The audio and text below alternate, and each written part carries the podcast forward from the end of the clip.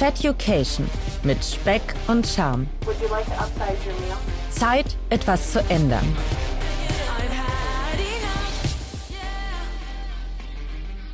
Moin meine lieben Fettuccinis. Ich hoffe, euch geht es gut und ihr habt die Podcast-Pause ohne mich sehr gut überstanden. Ihr merkt, ich bin wieder zurück und nicht mehr auf Bali, wo ich meinen Sommer verbracht habe. Ehe ich darauf allerdings eingehe, möchte ich euch nochmal zur Begrüßung und auch für die Neulinge einmal die kurzen und harten Facts wieder in Erinnerung rufen. Ich bin Serda, ich bin 35 Jahre alt, gebürtiger Hamburger und lebe seit einigen Jahren in Berlin. Beruflich mache ich das, was ihr gerade hört, und zwar Podcast. Ich bin Podcast-Produzent und eigentlich bin ich hinter den Reglern tätig. Aber mich hat das dann doch so sehr gereizt, meine Stimme zu hören, dass ich meinen eigenen Podcast gestartet habe. Ich habe zwar ein paar Hobbys, über die es sich sicherlich lohnt zu sprechen, wie zum Beispiel Basketball, Surfen, Fotografieren, aber das sind keine Themen, die ich permanent mit mir rumschleppe. Im Gegensatz zu dem, was ich tatsächlich mit mir rumschleppe, beziehungsweise rumgeschleppt habe, und zwar 125,2 Kilo. Damit bin ich nicht nur übergewichtig, sondern adipös. Wir sprechen von einem BMI über 40 auf einer Körpergröße von etwa 1,70. Anfang Februar 2023 habe ich mit meinem Podcast bzw. meiner Abnehmreise gestartet. 125,2 Kilo zeigte mir meine Waage an. Nichts, worauf ich tatsächlich stolz gewesen bin. Sogar eher etwas, was mir Sorge oder eigentlich, um ehrlich zu sein, Angst gemacht hat. Und das aus gutem Grund. Mit Beginn meiner Verhaltensveränderung zu den Themen gesunde Ernährung und Bewegung habe ich mich auch in ärztliche Behandlung gegeben, um mir einen medizinischen Überblick zu verschaffen bzw. einen Status quo zu ermitteln und der ergab ehrlicherweise nichts Gutes. Eine Fettleber kam raus und Typ 2 Diabetes. Ob und wie sich das Ganze verändert hat, verrate ich euch gleich noch. Für alle, die es vergessen haben sollten oder aber auch neu dabei sind, das hier ist kein Podcast, der dir sagt, hier kommt der richtige Weg, um 100 Kilo abzunehmen. Ich bin kein Abnehmexperte, kein Mediziner oder ähnliches. Für all diese Themen habe ich tatsächlich Experten an meiner Seite, die ihr hier regelmäßig im Podcast hört. Das ist das Hormon GLP1. Also das Medikament ist ein sogenanntes GLP1-Analogon und das bedeutet, es wirkt genauso wie GLP1. Das wird produziert in Zellen im Dünndarm und zwar nach Nahrungsaufnahme. Also es wird nur freigesetzt, wenn auch eben Nahrungsbrei in den Dünndarm kommt. Dann wird dieses GLP-1 freigesetzt und das erhöht den Insulinspiegel und senkt damit den Blutzuckerspiegel. Ja, Blutentnahmen sind immer sehr wichtig, denn dann können wir schön beurteilen, wie der Gesundheitszustand ist. Wir gucken uns ja nicht nur das Blutbild an oder die Elektrolyte, sondern wir gucken uns auch an, wie äh, die Leberwerte zum Beispiel sind. Denn die Leber als Organ ist ein sehr wichtiges Stoffwechselorgan und bei Adipositas verändert sich das manchmal. Wir sprechen dann zum Beispiel von einer Leberverfettung. Das können wir dann schon mal so ein bisschen beurteilen im Sinne von, wie sind die Leberwerte verändert. Aber viel hilft nicht immer viel, das möchte ich damit nochmal sagen. Und was ich eben auch öfter mal bei Kunden habe, die dann eben auch natürlich hoch motiviert ins Fitnessstudio gehen und sagen so, ich mache jetzt Sport. Und da werden ja Eiweißshakes standardmäßig empfohlen. Und wenn man natürlich zusätzlich zu seiner normalen Ernährung dann immer noch mal äh, fünfmal die Woche einen Eiweißshake trinkt, dann ist es zu viel. Und dann wundern sich eben häufig die, die Menschen, dass sie nicht an Gewicht reduzieren. Wenn sie natürlich die Energiemenge, die sie beim Sport gerade verbrauchen, mit einem Eiweißshake, so lecker wie er auch ist, ähm, wieder aufnehmen, dann ist halt der Effekt nicht da. Solltet ihr mal eine Frage für den Experten haben oder die Experten, dann schreibt mir sehr gerne. Auf Instagram findet ihr mich unter Fatucation. Da könnt ihr auch gerne den Kanal kostenlos abonnieren. Übrigens überall, wo ihr Podcast hört. Und über die Nachrichtenfunktion auf Instagram könnt ihr mir natürlich auch eine Nachricht schicken. Für alle, die mir lieber eine Mail schreiben möchten, gar kein Problem, auch das gibt es. Ihr erreicht mich da unter feducation@gmail.com. Sie haben Post. Ich? Sie? Nein, doch. Oh. Ihr könnt natürlich auch einfach so schreiben und ein Hallo dalassen. Zurück zum Abnehmen. Mein Podcast, meine Geschichte soll dir, euch helfen, besser mit dem Thema Abnehmen umzugehen und dir im Idealfall als Inspiration sogar dienen. Du und ich, wir sind nicht alleine, was das Mehrgewicht angeht. Immer noch betrifft es 67 Prozent aller Deutschen. Schon verrückt, dass solch ein großes Thema kaum Gehör findet. Mittlerweile habe ich glücklicherweise nicht mehr das Gefühl, alleine zu sein. Das verdanke ich nicht nur meinen Freunden und meiner Familie, auch euch da draußen. Ein ganz großes Danke dafür, dass ich mich nicht mehr damit alleine fühle. Um euch ein kleines Beispiel zu geben. Wie schon bereits gesagt, habe ich den Podcast im Februar 2023 gestartet. Die erste Folge haben damals nicht einmal 500 Leute gehört. Mittlerweile sind es über 4000 Menschen. Insgesamt sind wir jetzt bei 48.000 Leuten, die diesen Podcast gehört haben. Um das mal vielleicht in ein Bild zu setzen, was man sich besser vorstellen kann. Das Bundesligastadion des RB Leipzig würden wir problemlos voll machen. Es würden sogar noch etwa 1000 Leute draußen stehen müssen. Also nochmal vielen lieben Dank dafür, dass ich nicht mehr alleine mit dem Thema bin und wir stets und ständig wachsen. Ich fühle mich jetzt ein bisschen blöd dabei, das zu sagen und wenn ihr mich sehen könntet, wäre meine Gesichtsfarbe nicht nur braun, sondern leicht rot. Aber es würde mir unglaublich noch viel helfen, wenn ihr diesen Podcast auf allen möglichen Wegen bewerbt. Erzählt es euren Freunden, Familien, Verwandten, Arbeitskollegen, jeden, der es hören möchte, könnt ihr das sehr gerne erzählen, dass es mich gibt und wir somit noch größer werden. In diesem Sinne schon mal ganz lieben Dank für eure Unterstützung. Jetzt bin ich aber auch genug vom eigentlichen Thema abgewichen.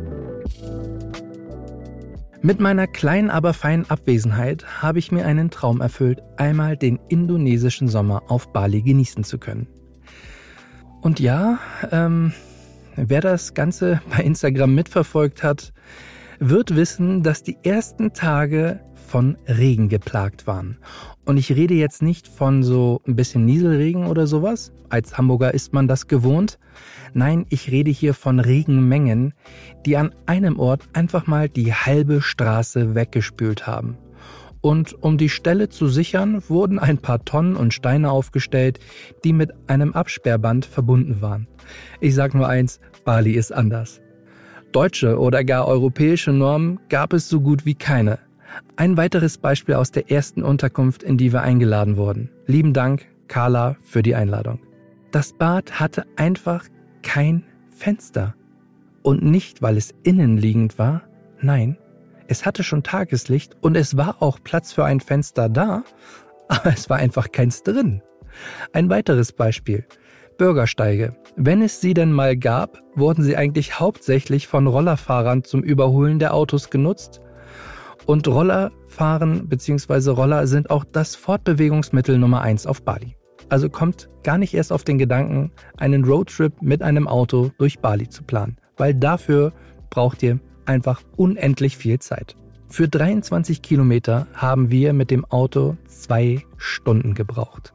Das klingt jetzt vielleicht nicht verrückt genug für den einen oder anderen, aber ich war das erste Mal auf Bali. Da macht das nochmal einen ganz anderen Eindruck. Das Land und auch die Menschen, die wir, meine Freundin und ich dort kennengelernt haben, waren einfach einzigartig. Überall, wirklich überall wurden wir herzlich empfangen und nicht, weil wir Touristen waren, sondern weil es einfach die Lebensart dieser Menschen dort ist. Was für mich auch tatsächlich unter anderem gewöhnungsbedürftig gewesen ist, diese Nettigkeit, die die Menschen dort an den Tag gelegt haben. Gefühlt habe ich hinter jeder netten Geste eine Abzocke vermutet, was im Nachhinein völlig idiotisch von mir gewesen ist. Eins ist mir aber auch besonders aufgefallen. So schön das Land auch ist, es hat ein großes, leider ein großes Problem mit Plastik. Was sehr schade ist. Aber auch das gehört zu der dortigen Realität dazu. Aber im Grunde war auch das nur das Einzige, was mich wirklich so richtig gestört hat. Kommen wir also weg vom Plastik und widmen uns den schönen und besonderen Dingen, die mir noch in Erinnerung geblieben sind. Unter anderem das Essen. Leute, ich weiß nicht, wie die das machen, aber die kochen dort auf einer Richterskala, die bei 10 Punkten einfach locker 20 Punkte erreicht. Es ist so unfassbar lecker, so gut, dass ich bei einem Mal sogar wirklich den Tränen nahe war. Und diese Situation wurde natürlich nicht mit ganz meiner Zustimmung aufgenommen, und dieses kleine, aber peinliche Video werde ich sehr gerne mit euch auf Instagram teilen. Ich bin schon sehr viel in meinem Leben rumgekommen, und habe viele Restaurants und Buden dieser Welt getestet. Aber ich sage euch wirklich eins, dieses Land ist ein kulinarisches Highlight. Es war immer eine 10 von 10. Woran man sich auch gewöhnen musste in Restaurants, war, dass die Zeiten der Lieferung der Speisen, sage ich jetzt mal, etwas anders gewesen sind. Hat man sich beispielsweise eine Vorspeise bestellt, hätte es auch gut passieren können, dass diese zum Hauptgang oder aber auch erst zum Dessert geliefert wird. Aber wie gesagt, das, was auf dem Tisch stand, war immer lecker. Ob die Dumplings im Restaurant Sister Dumplings in Changu oder das Sushi oder das Sushi bei Toro Sushi in U-Boot, wirklich überall bin ich auf meine Kosten gekommen. Aber nicht nur das Essen in den Restaurants war überragend und günstig, auch das Obst hätte nicht besser schmecken können. Allein dafür würde es sich schon lohnen, nochmal hinzufliegen. Ich habe Tempel gesehen, die weit über 1000 Jahre alt gewesen sind und aussahen wie gemalt. Affen, die im Monkey Forest Menschen die Brille von der Nase geklaut haben. Und Sonnenuntergänge, wie sie es kein zweites Mal gibt. Es war wirklich alles dabei und noch mehr aufzuzählen, es tut mir wirklich leid, würde einfach den Rahmen dieses Podcasts sprengen. Wenn ihr wollt, mache ich sehr gerne dazu mal noch eine kleine Sonderfolge. Sagt mir Bescheid. Wie viele von euch wissen, bin ich aber wegen einem bestimmten Grund nach Bali geflogen. Und zwar wollte ich mir einen lang gehegten Traum erfüllen. Ich wollte endlich wieder surfen. Und das an einem der schönsten Orte der Welt. Um mir diese Möglichkeit zu geben, hatte ich mir das Ziel gesetzt, 10 Kilo abzunehmen, um auch nur ansatzweise aufs Board zu kommen.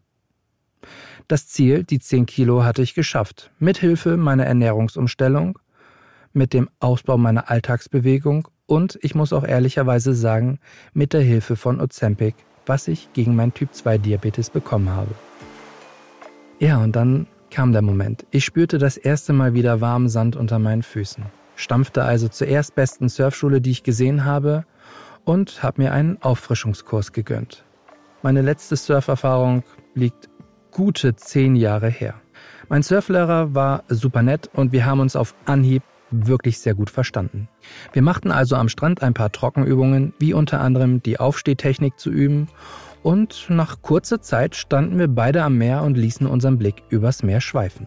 Er zeigte mir, worauf ich zu achten hatte und wie ich das Meer lese. Dann ging es auch schon los. Im ersten Moment war das Wasser eiskalt, wie so oft.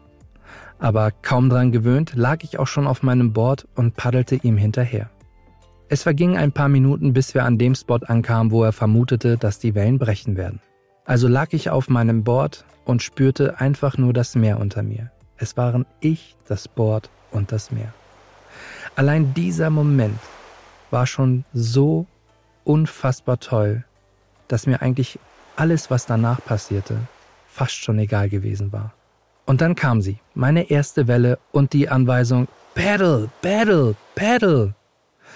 Ich spürte, wie sich die Welle hinter mir langsam aufbaute.